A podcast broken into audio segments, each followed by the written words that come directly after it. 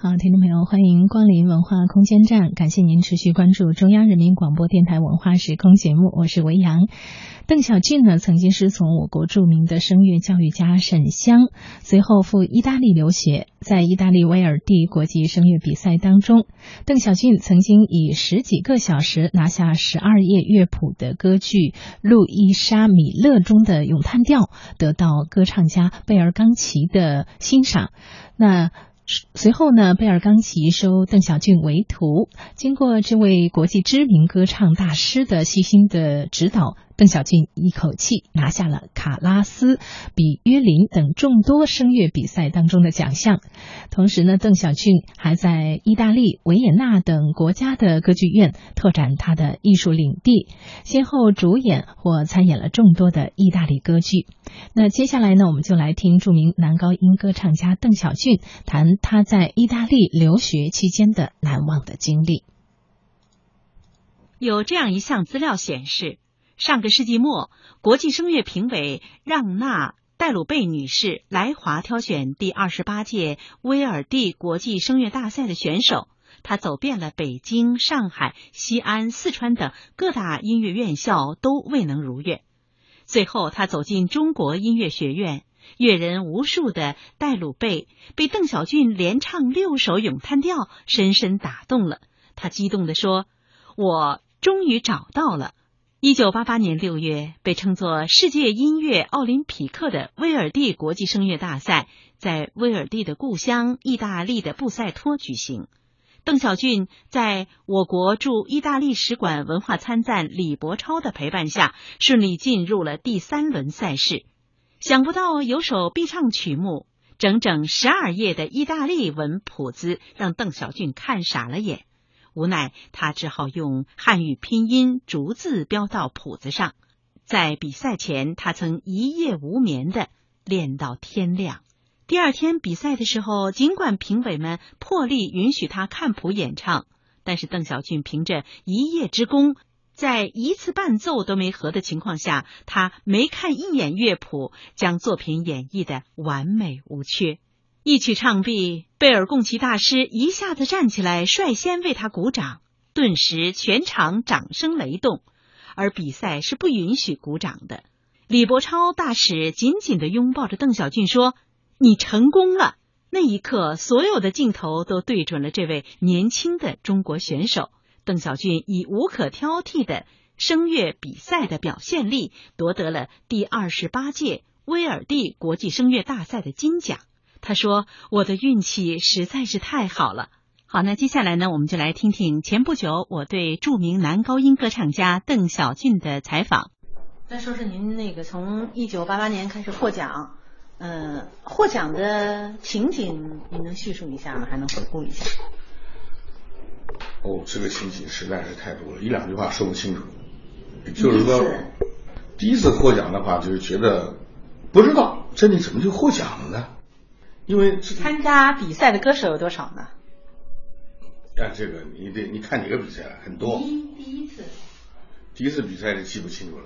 第一次是威尔利这个叫威尔第的歌二十八届的这个哎，这个这个这个叫 opera 比赛，是在意大利举行的吗？对，是在意大利是那个谁家来着？哦，作曲家维尔利的故乡，在他家举行的。叫帕尔马？不是帕尔马，就布塞多。哦。多两个 s，啊，很多人不注意双子音，没办法呀。一个单辅音，一个双辅音，这一说错一个让老外笑。您出国比赛之前就已经学会了意大利语啊，用意大利语来唱唱歌剧，是吗？所以不跟你讲了吗？觉得之前好多男东有的下来，但是不会意大利语。意大利语是进了人家人家国家是现学的。你想你要做任何事情，不是讲吗？氛围环境很重要，环境决定一个人的命运的。那你当时演唱比赛的曲目是用什么语言来唱的呢？不可能是用中文注的语，汉语拼注的语言加中文。你看，还有咱们当初罗马的参战李伯超老师，我百忙当中哎，他陪着你比赛，然后看太有意思了，都弄得差不多了，最后要得奖的时候，奖状也发了，都完了一个小金牌了，一咬，我说是真的假的？哎，软的嘛？哎，真是哎，好，完了一个李老师说了。大师大师来来，这记者先问他，哎，你看你这个中国选手怎么样？唱的好不好？大师就说，哎，这个齐奈的，这个齐奈的把说改了说呢，就是这个中国人啊啊，嗓子是，我有十几年没听没有听到过这样的嗓音了。就是您那大师说的是吧？不是大师说我跟记者在讲，但是我不知道他唱什么东西。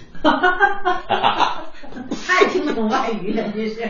不是你唱根本就不准，他当然听不懂。人家的语言人，他人家当然知道了。你们听懂听明白我意思吧？音准的唱不准啊，还得不是不是不是，这嗓子啊，嗯，几十年没有听到过了，好还是不好呢？当然是好了，嗯。但是一个转折词就是说，我不知道他唱的什么，就是你压根儿你的发音都不对，我怎么能听得懂你的意思呢？前提不是跟你说了吗？没有意大利人来到中国来教你的，嗯，七几年八年有吗？所以说，意大利的国家的这个东西是这个比赛是在是在八八年第一次向中国开放，第一次，你怎么可能会意大利语呢？对不对？不可能的事，又回到那个什么冰冻三尺了。你十天就能学会这一门语言了吗？你相信吗？给你一个月你也学不会啊。意大利语，因为它不是一天两天的事儿。很难学还是？嗯，在在语言在外语里边的话算难的了。学完第一门语言的人都知道，英文是最好学的，是这么个情况。但是除了除了俄语吧，除了这个，我学过一点法语，我觉得法语是拉丁语系吧。法语是如果是拉丁语系的话呢？哎，那这法语也是拉丁语系啊，属于它的语法是跟那个意大利文是一模一样，就是发音不一样。对，对，发音可能不一样。呃，字母也一样，字母一样。嗯。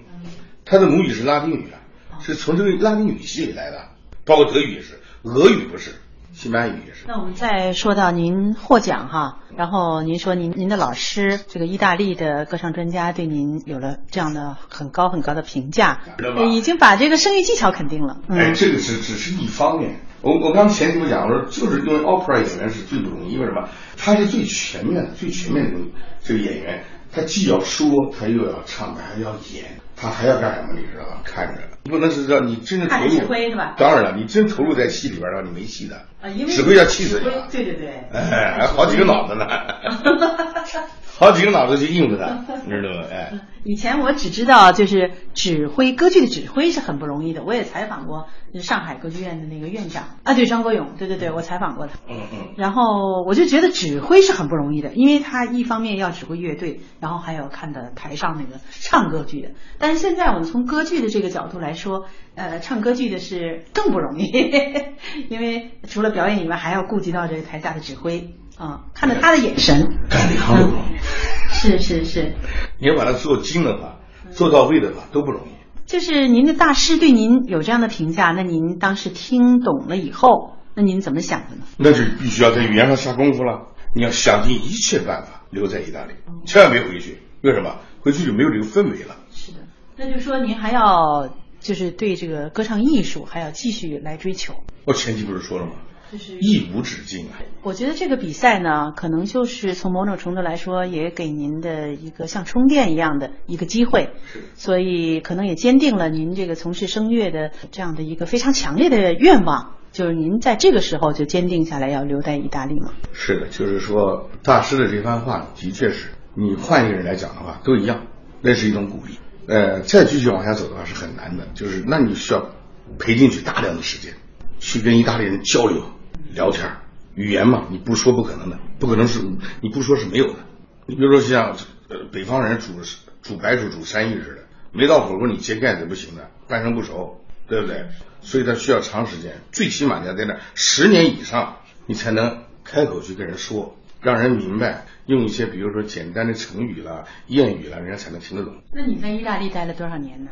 哇，前前后后算一下的话，也有二十年了。二十年哦，你就是为了到各国家演出方便的，你才去拿这个护照的，叫落地签证。我看到呃一个资料说，您就是在意大利参加了您的老师的这个歌剧大师班，是吧？嗯。哦，对，大师在世的时候是的。那当时得了奖。觉得这个大师班对。里面写的，就是得奖人员必须要留在他的饭店里去跟他学，哎，然后最后学完了以后去开场音乐会。然后优秀的吧，就马上给你介绍到歌剧院里去唱去了，这是个非常好的一个途径，一个平台，一个平台，对。那么接下来我们再来欣赏著名男高音歌唱家邓小俊演唱的一部歌剧选曲《永别了爱恋的家》。接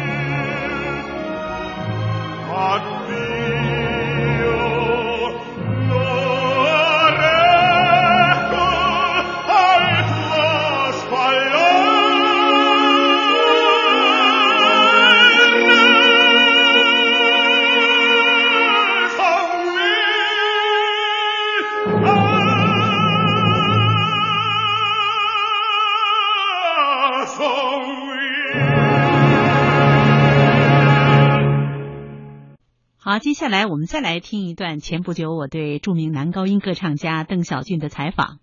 这个采访当中呢，就谈到了他在意大利期间与他的声乐老师的一段难忘的交往。那您参加这个歌剧大师班是一年的时间是吗？没有，三个半月。那您觉得？呃，从这个中国的歌剧界，然后一下跨越到歌剧的故乡意大利，而且参加这么高水准的这个大师班，这样的跳跃，这样的跨度，您觉得就是您的收获，在这个大师班里都有哪几点收获？收获很多。第一，呃，就像做饭做菜一样，如果你想吃川味的，你必须要搁上花椒，你麻里面一定要有，你辣里面一定要有麻，是不是？麻辣嘛，也就是说。想唱好地地道道意大利的东西，就得到意大利去。意大利的作品，那里才是歌剧发源之地。你没到过那儿，那就是瞎扯，没有用，那都是听来的，叫道听途说。闭门造车跟亲身体验完全是两回事。理论就是理论，实践就是实践，没有办法。你瞧这网上论文铺天盖地的，您看得懂吗？有的是想象啊，有的老师教授根本就没有上过舞台，他怎么能写这个论文呢？你写这你给谁看呢？忽悠，忽悠也不长久啊。那学生到了一定程度的时候，他自己会知道的。也就是说，你早知如此，你何必当初呢？什么叫真才实学？我就不太明白，就是说，您在这个大师班又不会说意大利语，那您能听得懂意大利语吗？老师不是用意大利语讲课吗？听不懂也得听，逼着自己学。旧社会不是说嘛？我们咱现在新社会了，我都跟学生讲讲个哎，邓老师，现咱们新社会了，是啊，旧的不去，新的不来啊。那过去那都叫经验呐，经验之谈。你把过去的经验拿来，不就是让你今后少走弯路吗？你听不进去，所以会说的不如会听的，对不对？还有一个情节就是，嗯，老师在教您的时候，就是您的这个。贝尔公奇老师在教您的时候，好像他要做您的父亲，是这样吗？我另外再告诉你，还有非常重要的一这个这一环要提进去，就是在中国院上学那段时间，我校外有一个老师非常重要，叫林乐成老师。林乐成老师在校外在校外课程帮了我的大忙，因为我大量的曲目都从他那儿都从他那儿来的，他也会自弹自唱的。他给我弹钢琴、弹伴奏，他上课他从来不要伴奏，他帮我弹伴奏的。在那儿学了很多古典音乐。他现在在美国呢。这句话一定要补充进去，说一个好汉十个帮。那么当时呢，就是学习完大师班以后，就留在了意大利，就住在神父那里。神父呢，就是做我在生活方面的 father，就是父亲。那么音乐上谁来照顾你呢？哎，大师自己主动提出来了，我做你音乐上的父亲。我当时就说，我又有一个父亲了。我说我这个中国有一个父亲，我这这意大利这还有一个父亲呢。他说你误会了，我是做你音乐上的父亲，而且而且我有三个父亲了，哈哈哈，很乐。很开心，而且他还没要您的学费是吗？呃，就是免费给您教授是吗？哎，是的，是的。因为我我都跟他讲了，我说我们国家没有钱。你比如说，我讲给你听，八十年代你知道吧？嗯。我们那儿有一万块钱就是万元，我讲他他听不懂，我慢慢慢慢跟他讲，他听懂了。我用了好几种的说法，最后他明白了。他哦，economy 不行不好。对，我说那个时候新加坡也好，南韩也好，台湾也好，日本也好。那叫四条小龙，那是人家国家出钱，我这就是国家，就是我们学校有一个路费回来，都是我自费的。用你怎么靠你怎么活？我画画活。哦。啊。哦，对。然后呢，画了画了的话，这你就把你这个这个 opera 呢，你背着，你画着，哎，都互相学着。opera 是什么东西？opera 是歌剧啊。是歌剧哈。再背着你的歌剧，在画你的画，这两不耽误，慢慢慢就起来了。那么你拿到这个合同以后，你必须要住旅馆吗？五星级旅馆，你还不能住三星级的，为什么？你得给国家增增光啊，明白了吧？演主角大角你知道吧？啪一票过来，哎，签拿证，你到这儿歌剧院来排戏了，你得住哪个区？你看富人区还是穷人区啊？黑人区，对不起，不叫你了。那也不叫种族歧视，那不是，因为这是脸面问题。睡觉起来，一觉起来一定要洗脸吧，要刷牙吧？哎，那是你个人的，但是你的个人形象是代表国家的。所以说，你必须要做五星级的，钱都花光了，花了就挣，挣了就花，就是这样。如果当时的话，我说我要是要我演的录像的，我我演的歌剧的录像回来的话，那他不可能就给你工资了。他给你的发你这个钱是有一部分是扣在那儿的，一部分给你，你还要交税。你拿到手上这个钱，你要去生活。你要如果再拿这个钱去买你的录像带的话，就你当时你都是有资料的。买你的东西的话，哦，你钱给的话，你就没有钱出一万。你唱的还要你自己花钱去买？那可不，不是吗？他们的商业运作就是。那本来就是嘛。我那个时候我要不是不认识，我要不认识这个意大利的叫雷纳托·布鲁松这个这个男中音歌唱家的话，我还真没开窍。但是我在镇上我也晚了，因为我们国家当时我出去的时候没有这种教育的，什么买呃什么你挣了钱你买房子，买房子可以抵税，这都不知道的。后来我才认识这个。这个雷纳多·布鲁松他才告诉我，他说：“钱纳顿，你怪你看现在你挣钱比我多啊？”我说：“怎么了？我怎么可能挣的有你多？”啊？他说：“你演主角，我能我演你的配角，你肯定比我多。”我说：“现在分文没有。”他说：“那你是傻子了，你干分文了？”我就问你是怎么回事？你钱怎么花的？我说：“我都交税交了，呃，给住旅馆住了。”哎呦，我说你这个傻子！我说怎么了？你得向我学呀！我说你怎么整的？我到匈牙利演，我就在匈牙利买房子；我到法国买演，我买法国买房子。我说你买房子干什么？谁住啊？嘿，你怎么那么傻呢？你买了房子以后，你租出去让这个让这个客人给你交钱，到了一定时候，这房子回来以后，你再把房子卖了，这钱不就拿回来了吗？我说我在国家没有受过教育。话说，To say shame，你是个傻子。好，接下来我们再来欣赏著名男高音歌唱家邓小俊演唱的《今夜无人入睡》。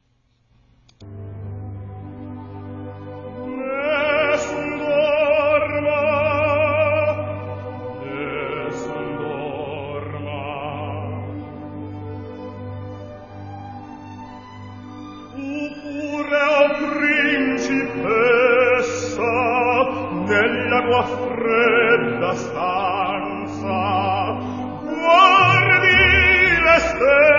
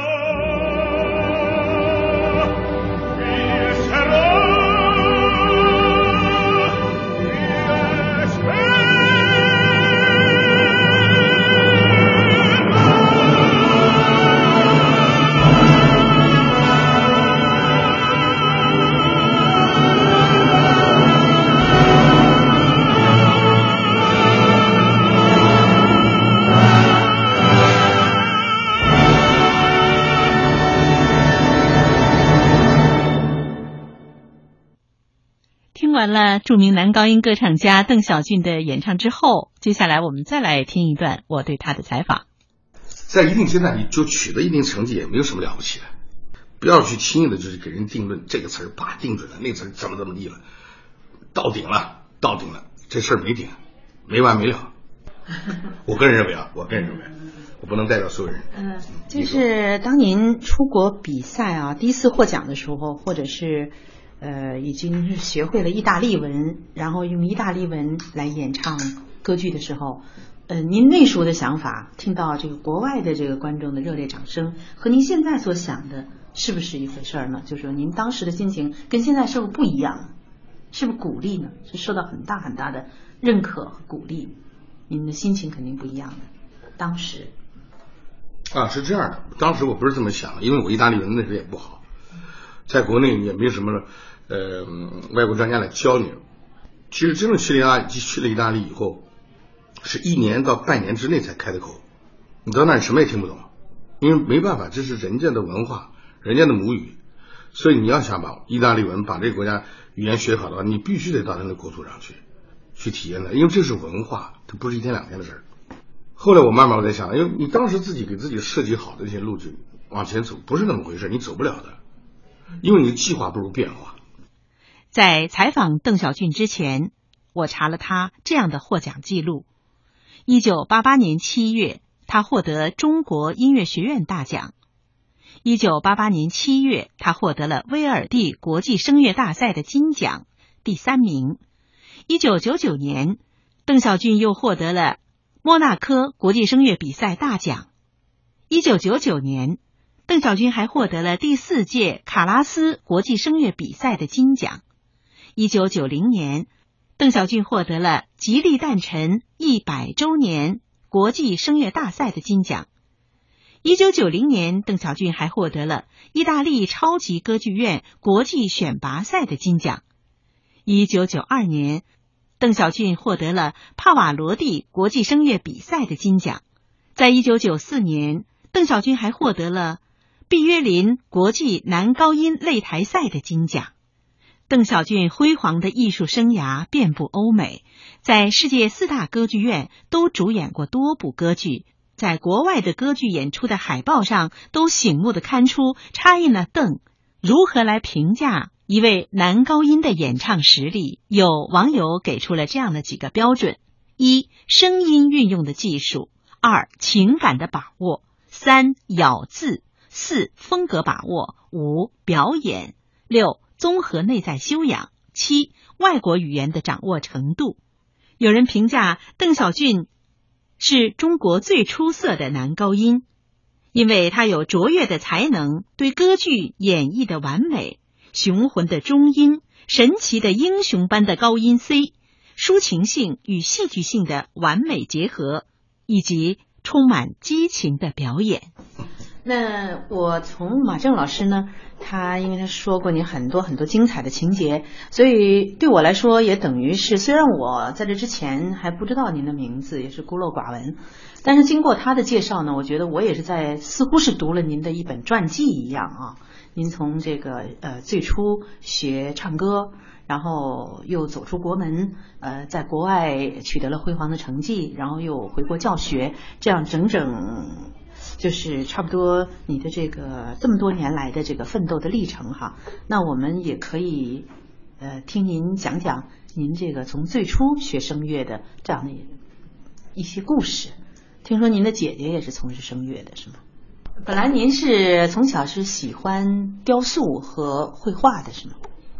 呃，是这样，也是受家庭的影响，因为我父亲他们五十年代那时候，呃，受这个。苏联专家的影响，因为他们搞那个舞美舞台美术设计，再加上这个我也是在这个南京出生的，那么在这个周围的这个环境都是在剧团里，那剧团那些演员啦，这美工师啦，大家都很喜欢，喜欢这些东西，然后我们就有的时候根据跟着这个团里边就出去巡回演出的时候，尤其是到这吴老师家，他那家乡在杭州叫九七十八间。我们那时候去的最多。吴老师是家在杭州。哦，那可不对。到了家以后，我就在那九七十八间那画了好多油画。哦，那能画画的时候特别开心的时候就开始唱起来了，唱什么胡唱，唱样板戏，京剧知道吗？哎，然后现在大家听，咦，都说嘛，这嗓子好嗓子了？啊，好嗓子完了以后就，呃，回到家里以后，这个巡回演出结束嘛，这段时间，这个很多团里面的演员还有舞美队的这些，哎，对，这叫叔叔阿姨们，嗯，都是那个长辈了。回去就跟我父亲讲说，哎，你儿子这个嗓音不错，学块好像可惜了，应该是唱歌，你知道吧？这么来的。嗯，于是乎咱们就试试吧。嗯，你说忽悠嘛，忽悠完就试试，那就试试吧。试完以后就跟我姐姐说了，我姐姐在南京师范学院找了一个老师，叫丁春泉老师，现在还在呢，唱的很好了。当时我的印象特别深，他教我的时候。就是最后他把整个这个这个一堂课都唱完了，自弹自唱，然后完了以后怎么样？你再来，你唱跟着唱，哇，特别热情，教的很好的。那你能唱下来？然后半年以后嘛，就就跟着丁老师学学学学学，大概学了大半年，下来以后就慢慢，高中也毕业了，就待业了，就准备考大学了。考大学的时候就考了中国院嘛，考了中国音乐学院。但是我感觉。中国音乐学院它是培养民族音乐人才的，就是比如彭丽媛他们唱民歌的，怎么还有歌剧呢？嗯嗯，这里面有有这个叫叫什么叫叫声歌系吧，声乐系和歌剧系，这分两个系在里面。当时也是抱着试试的态度，就是说证明了就是古代的，就是古人前人那些大师们，他们的预言就证证实了，就是说不下苦功夫是真的不行，就是。不管是冰冻三尺了，不管是种瓜得瓜了等等这些谚语，都是有一定道理的，因为这是前人的总结下来的经验，所以你们必须要遵循，然后少走弯路。比如说，我跟你讲，我学声乐的时候，一旦决定决定你学声乐的时候，那你就说你要苦练了，每天在家里苦练，讲出来你们都没人相信啊！不花出个七八个小时时间每天。你甭学唱，你甭学唱歌，对。其实，所以就是没有这个金刚钻，你千万别来这瓷器活。有很多，就是当时你我没有走这条这个声乐道路的时候，我听过很多很多这方面的说法。什么男高音呢喊一次呀，别多唱，唱一个你少一个。高音就是说你别多练，你练一个少一个，知道吧？以后再上不去了。以后就上不去就没有了。这话都不是绝对的，有句话很对的，会说不会听。嗯，你比如说哈，嗯，这声带是两片薄肉，嗯，它不是铁，用到一个时候它就坏了。为什么有？你别光是劳累，劳累你在练的过程中你累不累？肯定累，对不对？你得坚持，那你要有方式方法。这句这个这句话很重要的，也就是说你有正确的理念去指导你，你去练的话，你才能你才能不走弯路。你如果说你瞎练。到最后，它就会出现长息肉、长小结。你看啊，用嗓过度，由于温度引起的，以及由于细菌引起的，会让你声带发炎、嗓子发炎。由于物理性的震动引起过的，比如说这类人群就容易得息肉了、小结了。嗯，第一个。教师群里的用嗓过度说的多，国外神父教堂里面，他是一一三五二四六礼拜天，他每天他每个月里边不知道有多少个节日，红白喜事星期天必须要做的这个礼拜要说呀，用嗓过度的演员用嗓子的，就是靠嗓子吃饭这些人，如果没有好的方法的话，没有好的生活规律。那你就要出事了，就前面讲的声带小结。如果说你要一个好的练习方法，劳累是必经要经过的这一关的。嗓子真的是练出来的。你说你天生的好，你不用训练的话也没用，白搭。也就是说，上帝造就了天才以后，也缺乏这两个字，叫做勤奋。天才加勤奋才等于成功，您说是吧？是。如果我们中国人经常提倡，就是就更强调勤奋，但实际上如果你没有天分的话，还是啊，对，那就是盲目俩字就出来了。盲目俩字是吧？对。呃，那你要经过很多的过程，也要经过很多的这个场合和机会去磨练它，你才能拿到东西。所以我刚才讲的那个古人说的叫“冰冻三尺”，非一日之寒。那它不是一天两天的，对吧？哎，那么没关系，只要你坚持，你到了时候，到了一定时候，他就会给你回报，是吧？就这么简单。有的你就是你坐在那儿，你空想，你脑子想的再美好都没有用，你毕竟是理论，你没有实践，对吧？呃，理论跟实践，如果你结合的好的话。你还有一个方式方法，还有一个时间问题安排，因为你做什么事都不能离开科学俩字，离开这俩字你将一事无成。嗯。接下来我们要来欣赏邓小俊演唱的歌剧选曲《被阻止的爱》。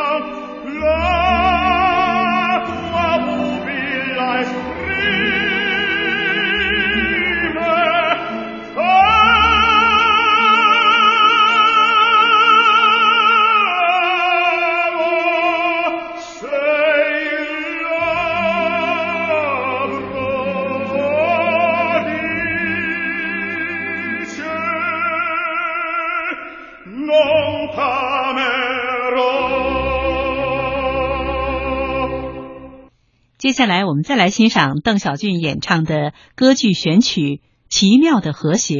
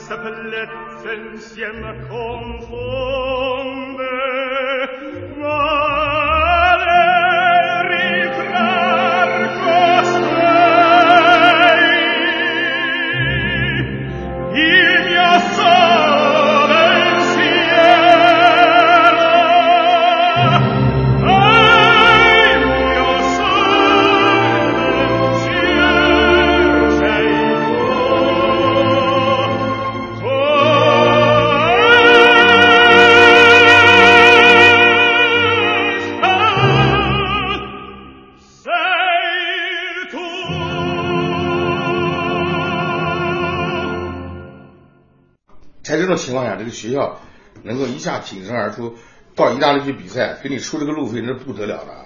所以这点得感谢我的母校，知道吧？学校中国音乐学院，嗯，对，是这样的。所以我们做什么事儿，参加那个国际比赛是吧？哎，是是是是是。啊，从这是来跨出国门的。哎，对，也感谢我这个当时教我的这个魏明轩老师和张楚老师，你知道吧？就是当时我们音乐学院的，中国院的，哎，他们都在我身上得花了一定的功夫的。还有沈强老师，沈翔老师是中央院的，我知道。呃，学校把他从那儿请到学校来，从中央院请到我们中国院来的，来教我的。这个都是学校给了我的特别。我跟你说，前提不是说嘛，这一个好汉得十个帮啊，这一个人的力量是有限的，你说是不是？拿了这个奖回来以后，你知道吧？首先我就想了，我说，一个是这个鞋子穿在你自己的脚上，我们回到原来了。你要自己要知道这是到底合脚还是不合脚。做事情，搞专业，生活，干什么都好。首先第一点，要懂得，就现在目前社会上讲这个字儿孝，孝顺的孝，不是哭笑的笑，这个孝非常重要。你不懂得感恩的话，你将来一定会栽跟头。这种例子实在是太多了，好多例子就不想去举了。首先你要教学生，你要先教他做人，懂得感恩，这孩子就有救。要不然的话，这个孝子有很多人啊，都没解释到位。我个人是这么解释：孝等于幸福的回报。你看是不是？你不要去遇到什么问题的时候，首先去想别人的好，别去想别人的坏，这样对你自己、对己、对他人都不利。这我个人体验。前面我们听到了邓小俊谈到了他走上歌剧艺术生涯的种种经历。那么在听完了访谈之后，最后我们来欣赏著名男高音歌唱家邓小俊演唱的歌剧艺术家的生涯中的选曲《冰凉的小手》。